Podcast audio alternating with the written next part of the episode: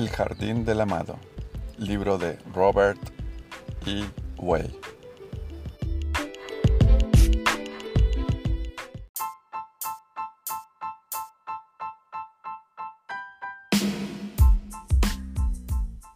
Capítulo 5. El discípulo y el extraño pájaro. Otro día vio el discípulo fuera del jardín un pájaro cuyo plumaje era tan deslumbrante que parecía brillar más que los demás espléndidos pájaros del jardín. Al verlo, pensó el discípulo que tan bello pájaro debería habitar en el jardín para alegría del amado.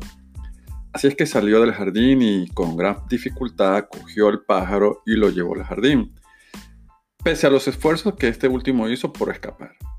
Satisfecho el discípulo dejó el pájaro en un árbol y volvió a sus tareas habituales.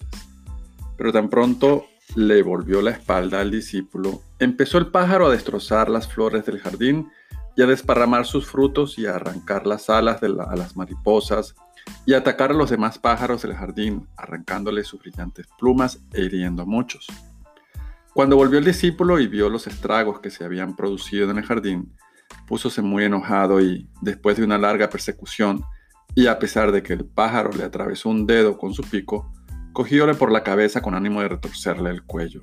Pero en ese momento oyó la voz del amante que le decía, Hijo mío, no mates a ese pájaro, sino que expúlsale del jardín, porque ya vendrá el tiempo en que llegará a servir al amado, aunque por ahora nada sepa de amor. No culpes al pájaro, pues tú ya has sido la culpa por haberle traído al jardín contra su voluntad.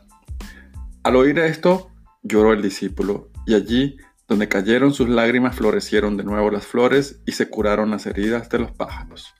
Y así, otra vez aún, comprendió el discípulo cuánto pueden engañar las apariencias de las cosas.